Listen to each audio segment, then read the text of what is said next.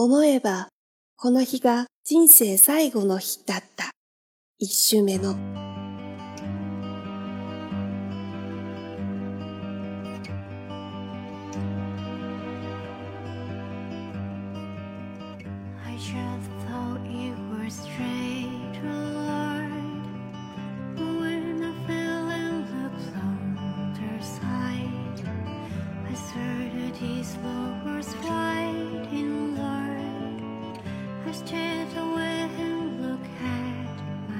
假如有人告诉你，你的下一世会投胎成为一只危地马拉大食蚁兽，你会怎么办？如果让你在食蚁兽、青花鱼、紫海胆中选一个作为自己下一世投胎的动物，你会选什么呢？假如你能带着现在的记忆重启人生，你会做出怎样的选择呢？欢迎来到日剧《重启人生》的系列播客节目。我每次特别想改一下开场，就每次都说我是小寻，然后老说自己是小，有点不太好意思。我昨天就在想，就说哦，欢迎来到有间聊天室，我是中年寻。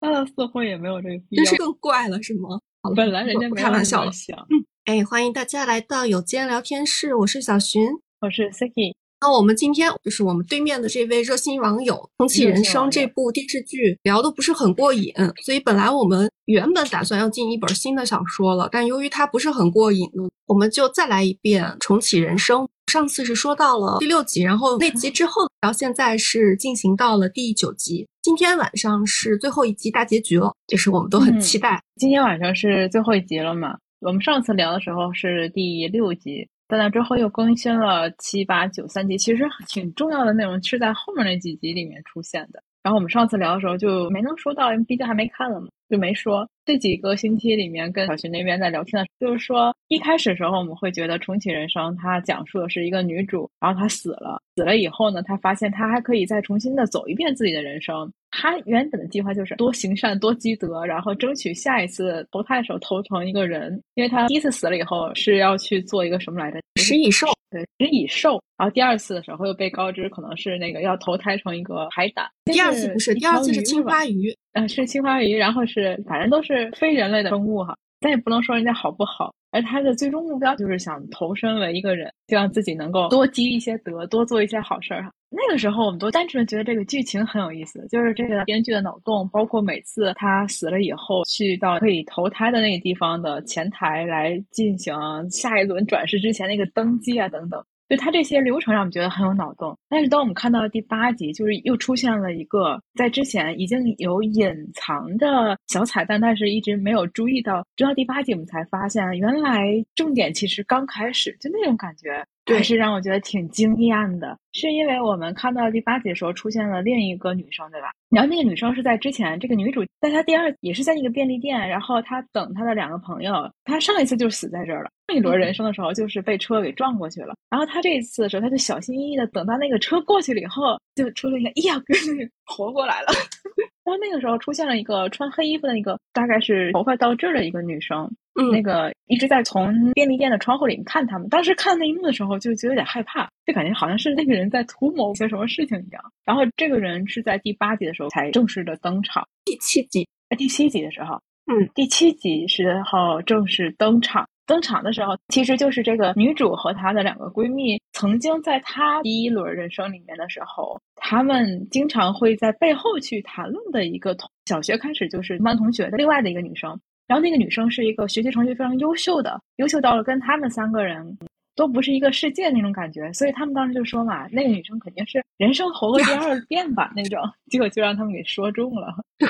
问题就是产生在这，从那个女生出现了以后，我就觉得我对整个这个剧的感官和它的这个故事线就全都改变了。一开始的时候，我会认为这是一个平行世界。所谓的平行世界，就是你从这个平行的世界，然后穿到了另外的一轮平行的世界里面，这个两个世界是不会互相干扰的。他们没有任何的交集，就是你在这个世界里面做的任何事情，不会干扰到你在另外的那个世界做的任何的事情。可是，自从另外的那个女生出现了以后，他们就不是单纯的一个平行世界的关系了。然后当时跟小轩聊的时候，我们就把它比喻成了，就有点像你在玩游戏一样，就相当于是女主在玩她的人生游戏的过程中出现的所有的朋友都是那种 NPC 的那个角色，然后她自己才是那个玩家。她在这一轮里死了，然后重新开启这一轮游戏，对吧？然后又开始做任务，救这个救那个，打这个怪打那个怪。但就从另外那个女生叫做玛丽丽玛丽丽出现了以后，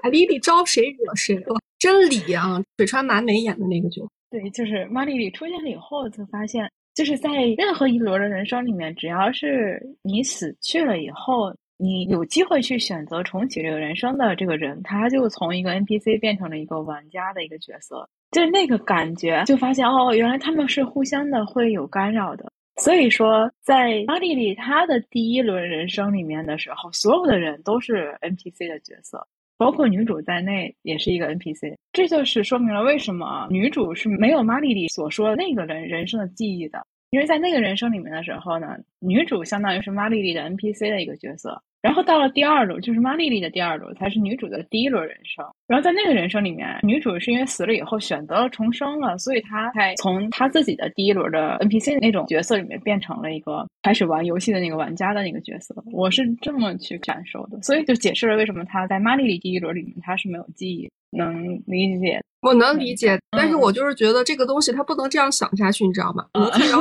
其他地方也有很多就是类似的这样的探讨，但你要这样想下去的话，这个剧它就没有尽头了。当然也是挺有意思的一个地方。对对，就是会没有尽头了。它如果是一个真实的，所谓的真实就是一直还能转下去，它不是单纯的一个小说的话，那可能就是比方说在这一轮里面，女主和玛丽丽都是最后一轮了，对吧？所以他们两个人的角色就到这就结束了。无论这一轮里面是成功了也好，还是失败了也好。他们都没有办法再转了，但是他们两个没有办法再重启他们的这个人生，不代表说同样在生活在这个世界里的其他人不能再重启了。也就是说，他们又从玩家又回到了别人的 NPC 的那个剧本里去了。是，就是所以可以开启那个番外篇。听你说这块的时候，我就总能想起来两个地方，就是一个是我之前提过的他的另外一部日剧，叫《最好的选择出租车》。那个里面其实就有点像这种覆盖的模式，就是它可以回到过去嘛。就比如说你回到三点钟，你干了一件事儿，但是这时候我又坐上这辆出租车，我再回到两点钟，我就可以把你你干的一切都给覆盖掉了。所以我觉得它是前期有过很多的那种电视剧的积累，然后在这一步有一个爆发的感觉。然后我们之前说完 NPC 的那个概念之后，嗯，我就想起来了一本书。啥书？天才怎么会想起这本？天才在左，疯子在右是好多年前的一本书，它的副标题叫《精神病人访谈手记》，所以这个人他就是采访了好多精神病人。我记得里面有一个故事是，那个人就告诉这个作者说。其实这个世界上面大部分的人都是 NPC，我才是玩家。他就好像讲了这样的一个故事，我当时就记得好像是这本书里面的。然后今天我们不是要说嘛，我就把这本书给翻出来了。然后我粗翻了一遍，发现好像我记忆出现了偏差。这个故事好像在这个书里面没有，所以我就在想我在哪看到的这个故事。然后我想上网去查一下。查不到，但我查到了很多就是相关的故事，你知道，就特别的有意思。就好多人就说，人生是一场游戏，大部分的人都是 NPC，只有个别的人是玩家。好像以这个出发的有好一些那种什么悬疑类的书呀，或者各方面的书。所以我觉得这可能是很多人的一个脑洞。如果我们把人生来当成一场游戏来看的话，自己是这个人生的玩家，然后其他的人就是无论是父母也好啊，还是朋友也好，甚至是你的伴侣，还有你的孩子，可能都是处于这种 NPC 的这种身份的话，这个想法和我们后来看的那本书，就是今天我们标题里面那本《星期四喝可可》那本书，就是一个完全不一样的一个观点，因为在那本书里面。他是描述的，通过一个人，他在这个自己的故事里面，他肯定是自己的主角。就我们每个人在自己的故事里面，肯定都是主角。然后你会发现，你的故事里面出现的某一个非常小、非常小的一个，甚至可能是陌生人，他都不一定是配角，他是个陌生人。可能你的人生都会影响到他，就他的人生也可能会影响到你，就是这么比较神奇的一个小说。这本小说特别的着迷，所以说肯定有着迷的那个点。所以我们今天可以听对面这位热心网友来讲一讲这本小说对他产生了什么影响，因为他当时好像也是挺疯狂推荐。重启人生，然后跨度到这本书，其实有个相关点，就是在重启人生里面，他给我的一种感觉就是，如果我们不知道你的一个改变会影响到其他人，这种情况下的话，我们是没有办法觉知这件事情的。但是重启人生，它刚好就是给我们演示了一种，你在同一个地点做出了不同的选择，会对身边的其他人造成了哪些影响。在一开始的时候，这个女主在她曾经的第一轮人生里面，她其实是没有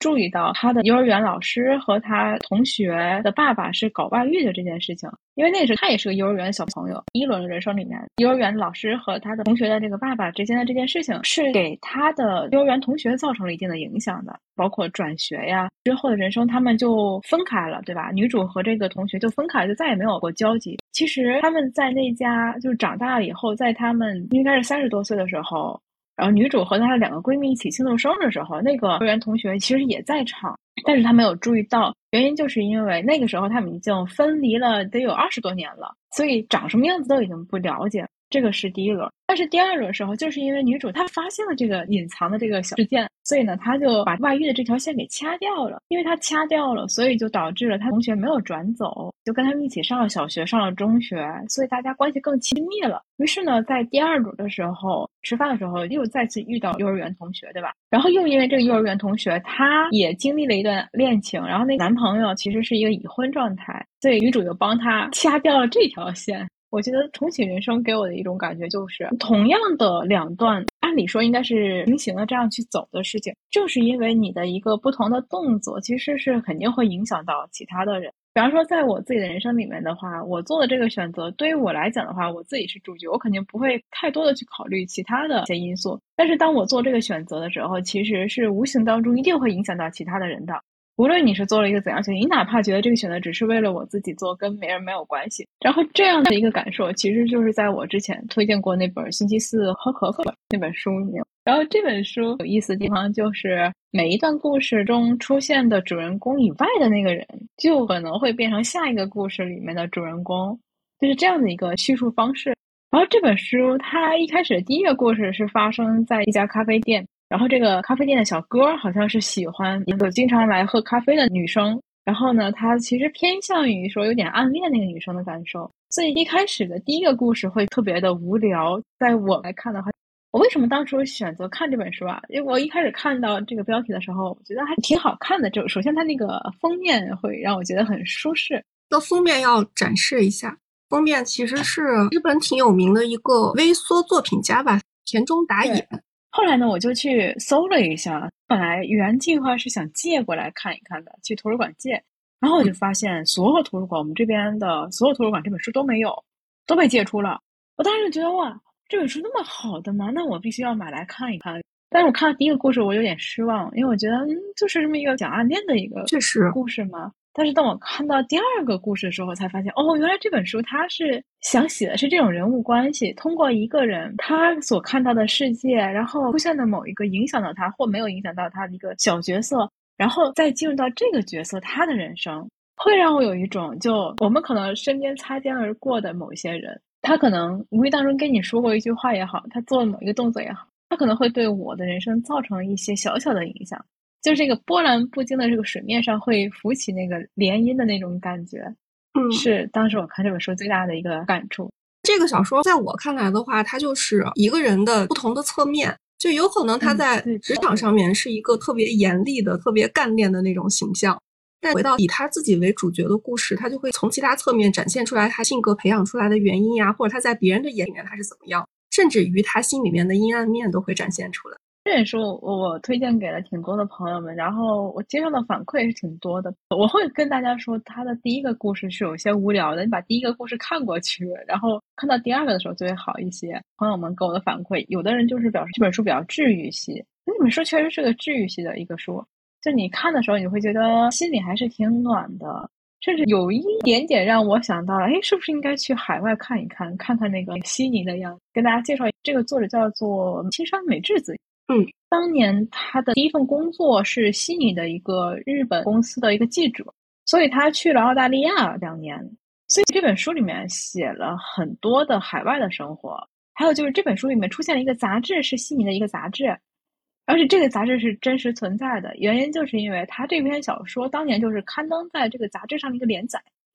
哦，后来他把这个小说的连载，然后重新的。整理下来，然后才是发现了这本书哦。所以它里面有很多那种就是挺温馨的小故事。我在看那本小说的时候，确实是第一集特别难看。就第一个故事，对不起，我看完第一个故事了以后，我就在想，这人推荐的什么书啊？这也太无聊了吧。然后我就放了好长一段时间，直到你后来跟我说你忍过第一个，后面就有意思了。然后我看了，我就在想，既然这个这么无聊，为什么要把这么无聊的故事放在开场呢？然后去看了一下，看完才发现哦，原来它是个圈儿。这个故事确实很无聊，但不放到开场的话，这个后面的故事就没有办法开启。对，所以必须还得看。哎呀，这个能忍过第一个故事再看后面，而发现这本书好看的人，我觉得都是嗯厉害，要给你们点 赞。嗯。然后我比较喜欢的是第二个故事，第二个故事它讲的是那个一个全职主妇，就是男方全职主妇爸爸主妇对，嗯，爸爸属于是在家里面负责照顾孩子、做家务的，然后妈妈是职场精英，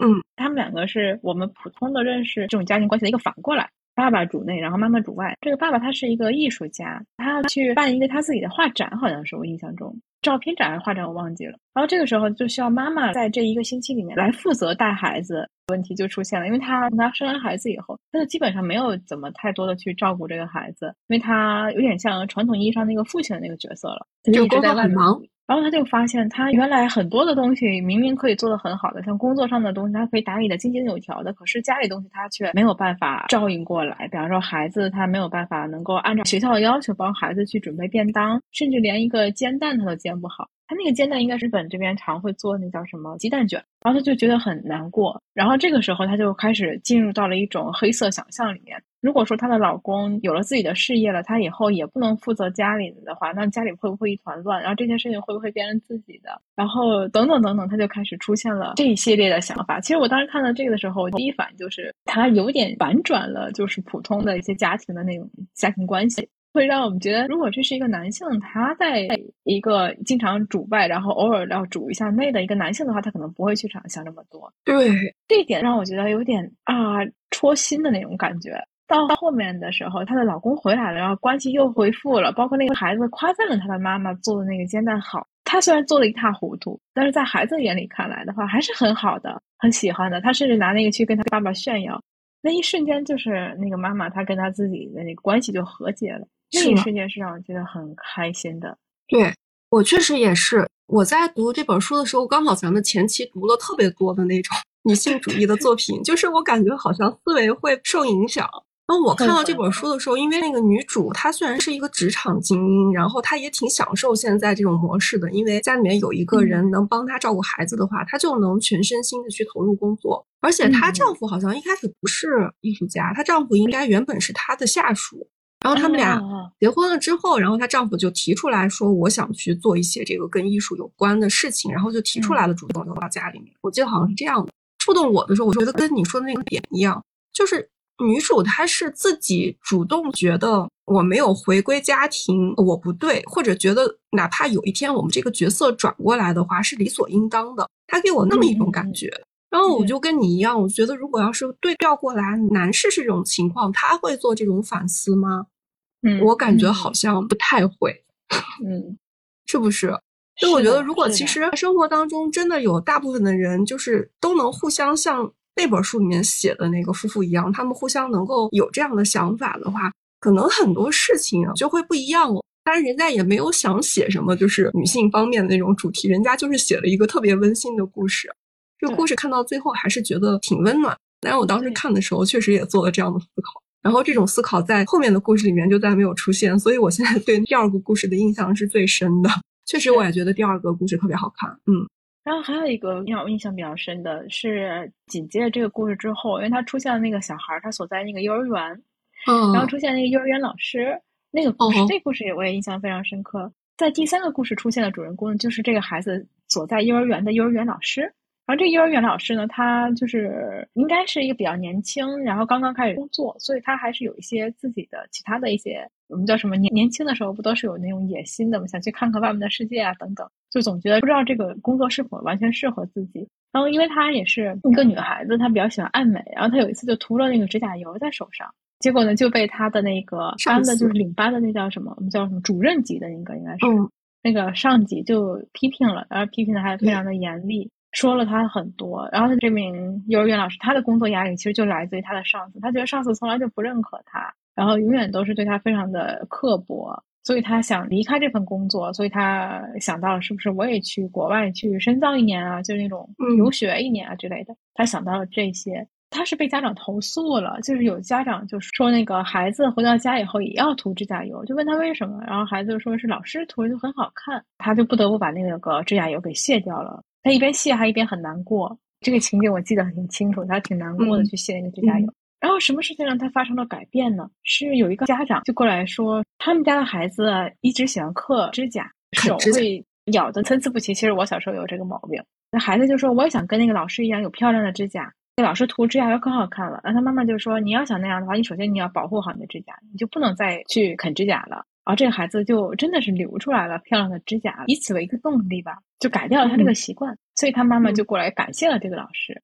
那一瞬间，他突然发现自己的工作也是有价值，就是被夸奖了那种感受。同时在这个时候呢，他一直就很严厉的批评他的那个老师，也去跟他说说为什么我要对你这么严厉。其实也是跟他自己曾经的年轻时候的经历是有关系的。讲了这个故事以后，然后两个人也是和解了那种状态。这个也是我很喜欢的一个故事，就是有时候你看这个人是只能看到一面，然后你发现其实，在每个人的背后，他可能是有多面的，只不过他可能没有告诉你为什么他这样对待你。有时候我也会觉得这是一个沟通上的不够有技巧性的吧。就你想让别人来理解你的话，首先在沟通上面还是要多做一些的。如果你什么都不说，你单纯的就觉得我就是为你好，我才会这么对你严格也好，怎样也好。那其实大家是作为接受那一方来讲的话，他其实是感受不到的。我觉得我看这本书的时候特别分裂，你知道吗？为啥？就是它本来就是一些普通的小故事而已，但你前期看那些书里边的一些话或者一些想法，总会影响你。所以我看这本书，他就是后期写自己那些事情嘛，就觉得我要不然我也去辞职吧，然后我就去留学，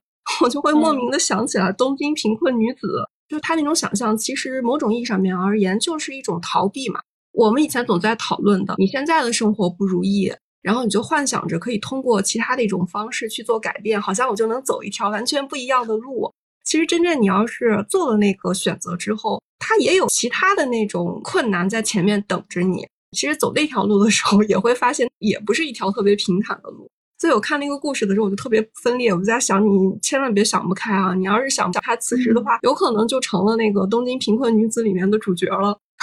你懂吗？所以我整个我觉得我自己特别神经，能理解，能理解。提到价值那个事情，我就想到《重启人生》这个第八集，因为好多人都说第八集是一个升华。电视剧里面有两次女主望向天空的那样的一个场景，你有印象吗？就第一次的时候，是她知道三个闺蜜都死于空难。然后她就很伤心，然后整个的那个画面特别的压抑，然后她看向天空，而且我觉得她那一块拍的其实也挺好的。可能我们见过太多，就是如果有亲朋好友去世的时候，可能有很多常规的电视剧就是哭啊或者怎么样。但我觉得那个电视剧就拍的特别生活化，因为其实真正遇到这些事情，很多情况下未必是会去流眼泪的。你看他们那天三个人就是心里面真的是很憋屈，就是已经没有办法流出来眼泪。那种悲伤无处去诉说，然后我觉得他那种心里面的寂寞也无处去诉说，最后和儿时的同学在 KTV 的包厢里面说了很多从前的趣事儿，去把这个给打消的。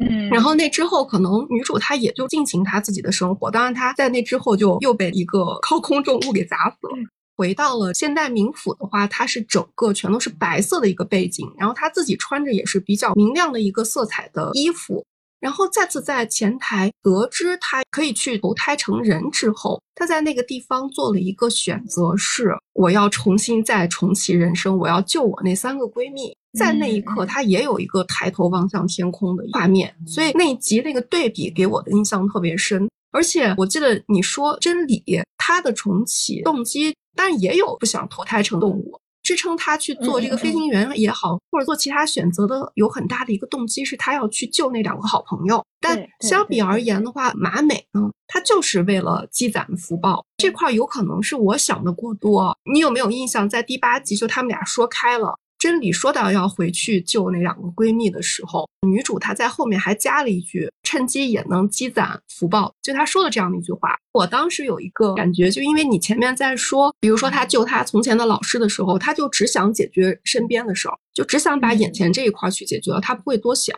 但我觉得真理最起码她还想了，因为她没有就是选取其他的方法把那两个闺蜜让她们不要上飞机，她还是想了想要把那一个飞机的人都给救了，整个一个飞机的人都给救了。所以从这一点上面来说的话，我觉得他好像更符合你前期的那样的一个想象，就是你应该不光救这个人，你去把那个事件给解决了。我记得你前面有说过这样的话。但马美就是女主的话，她之前就做的一系列的都是基于她想要去主动积德的这样的一个想法，然后她就是把这个事件给解决了就好了，在她看就能积分嘛，等于她就可以积分，然后帮助她去投胎成人。那我觉得第八集到最后那一刻的时候，才是一个改变，就是他真正的想要放下这些东西。对我想要真正的做这些事情，是为了让我周围的这些人好，然后我真的要救我闺蜜，然后主动做出来的一个选择。在这一刻，他完成了一个成长。就当时第八集特别触动我的一点是这块儿，所以我第八集反复看了好多遍，也为第八集流泪啊。因为我觉得第八集那个抉择特别的不好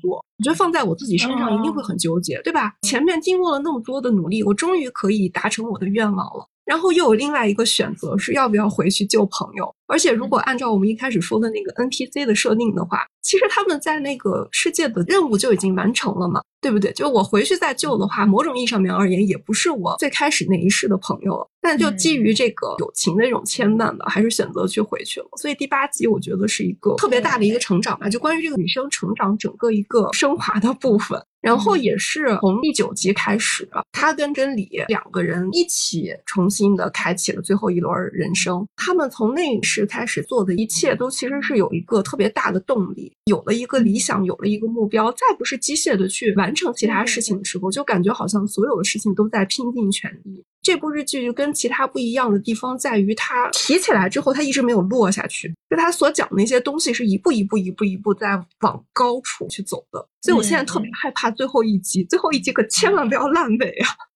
哎，但是我觉得最后一集怎样我都是可以的，就是他成功的救下来了也好，他没有成功救下来也好，或者是他是一个开放性的结局的话，我觉得是都都可以的。就是因为太吊人的胃口了，你知道吗？就是会给人特别大的空间，每个人肯定都会有自己想象的一个结局。嗯，如果跟我这个想象的结局差的特别大的话，难免可能就会失望。所以，哎呦，我真的好想知道，我觉得我今天肯定会熬夜的。我今天肯定会等那个生肉出来的啊，差不多可能十一点左右的时候就会出来了。那我这边看的时候，我跟你讲啊，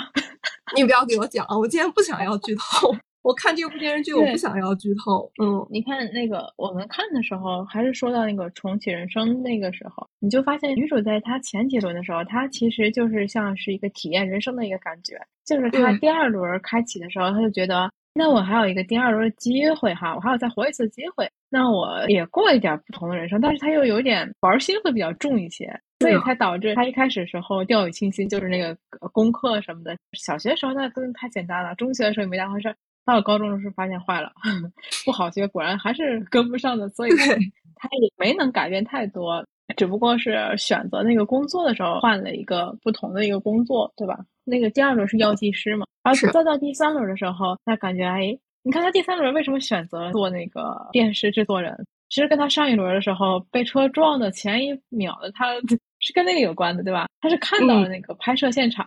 突然觉得这个也挺有意思的，然后又可以获得一次重启的机会了，然后就他就拿着这个机会去体验那个人生了。从第四轮开始，他才会正儿八经觉得不行了，我得努努力干点啥事儿了。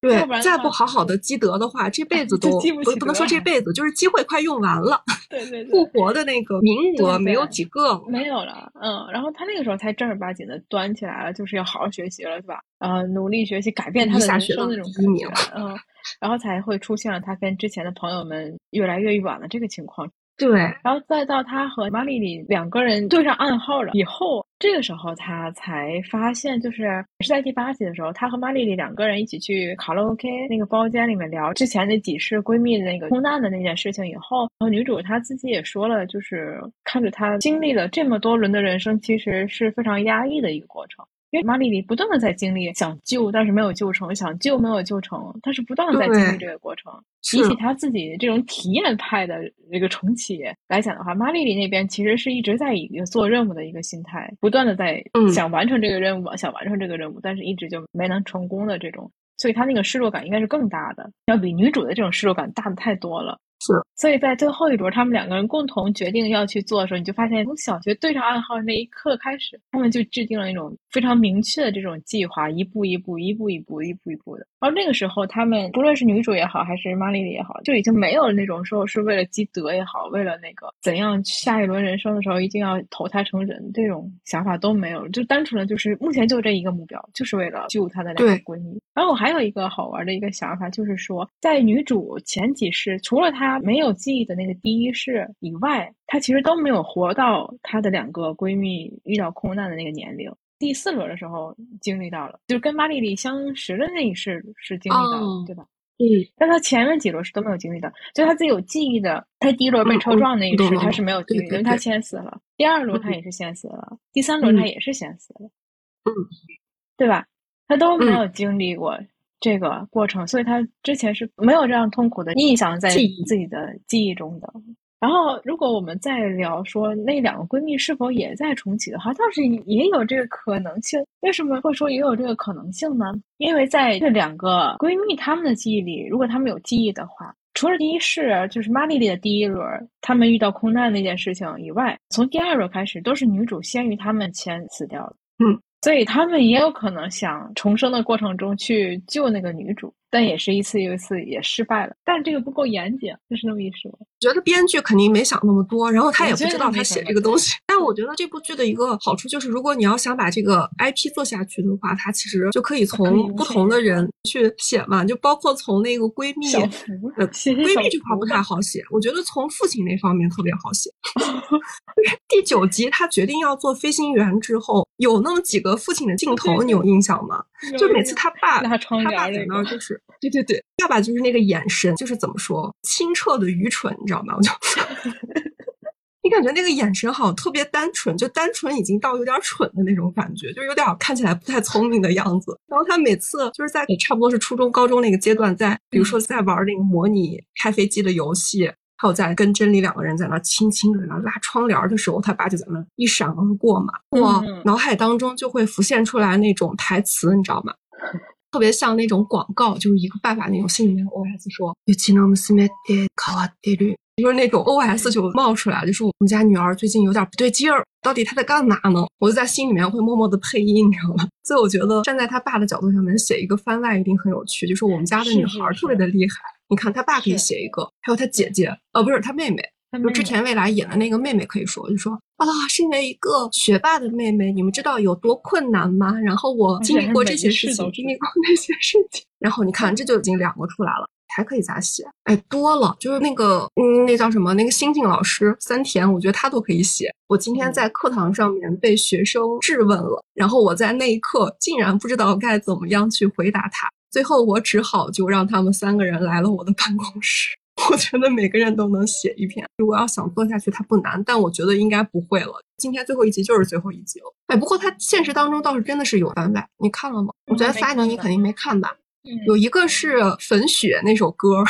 ，Konayuki 那首歌，本来是一个特别悲伤电视剧的一个主题曲，结果被加藤一唱的话，就是莫名的有了这个喜剧的效果，所以这个电视台特别会整活儿，他走了一个加藤的那个完整版。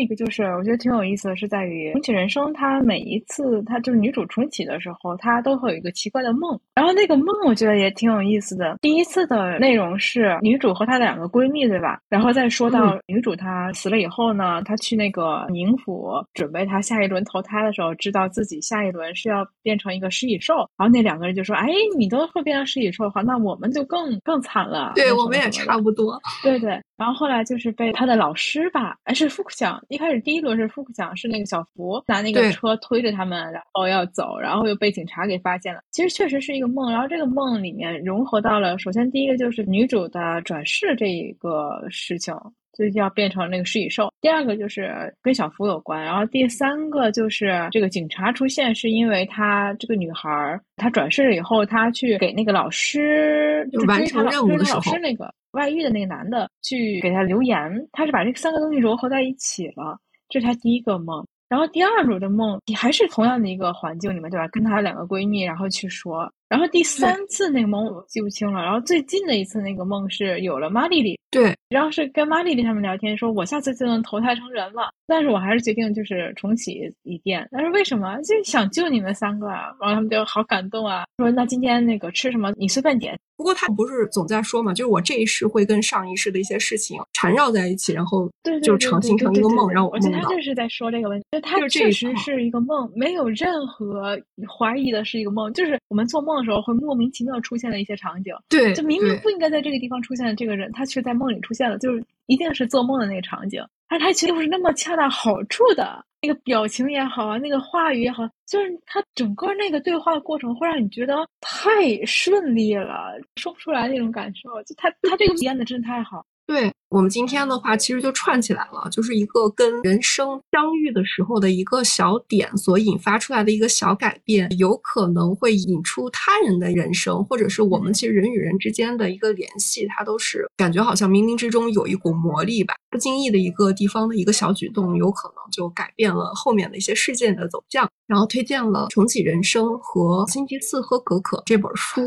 就如果有兴趣的话，可以看一看。那我最后的最后呢？因为今天马上就要到《重启人生》的最后一集了，网上其实已经有好多人在猜测了，而且我觉得那个猜测的点看着好像真的呀。就是有些人他们推断前面的剧情是虽然做出了改变，但该进行的剧情还是会进行的。比如说在最先开始的时候，小福是和真理他们俩谈恋爱嘛，嗯，然后小福不是出轨了吗？然后出轨了被真理给骂了一顿的那个剧情有印象吧？那个事件在真理第二世的时候肯定没有发生，但他就转嫁到了林奈的身上，就是林奈的，对对对对，就骂了一下那个出轨他，所以大家就从此来推断说，呃，如果他阻止了空难的话。太空垃圾是还会在的，阻止了这个空难，会不会太空垃圾就会影响到其他更多的人？然后，因为在第九集里面还出现了一个，应该是前野中信吧，前野中信演的那个角色，就出现了一个看上去不太像好人的那样的一个大叔在最后，所以大家对那个角色也是众说纷纭啊。我之前的时候在想，他不会也是重启的人吧？就有可能是不是在，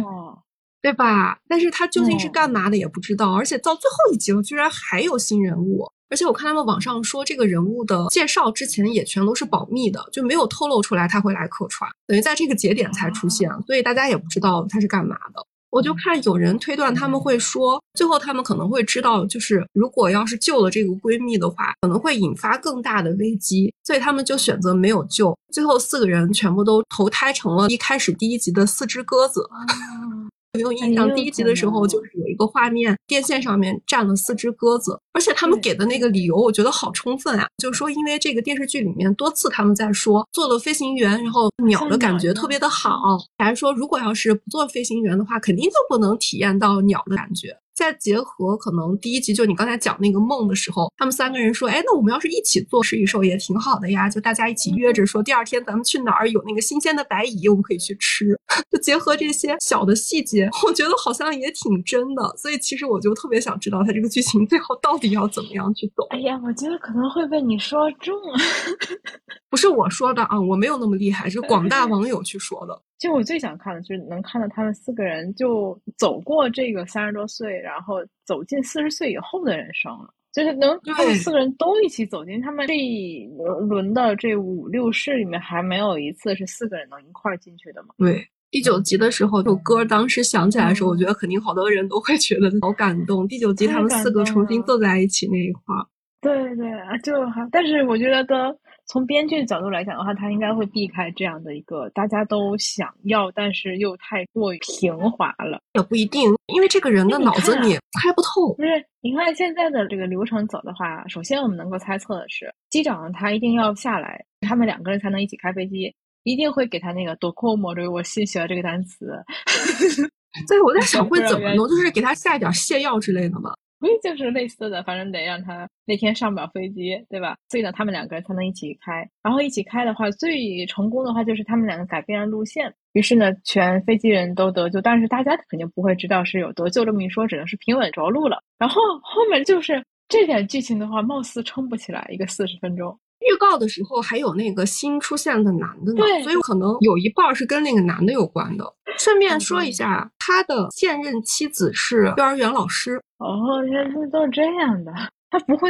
演的那个角色也是幼儿园老师吧？就是幼儿园老师，他也在这个飞机上。啊，没有没有，我就是想起来那个前野更新，就后面那个大叔他的现任的妻子是，但没准也会哈，因为那个老师他可能也在这个飞机上，然后那个老师他也死了好几轮，然后她的老公其实也是想来救她。你的意思是现实世界的，然后给他写进去了吗？对对对，算算我不能再猜。你这么一说也有可能。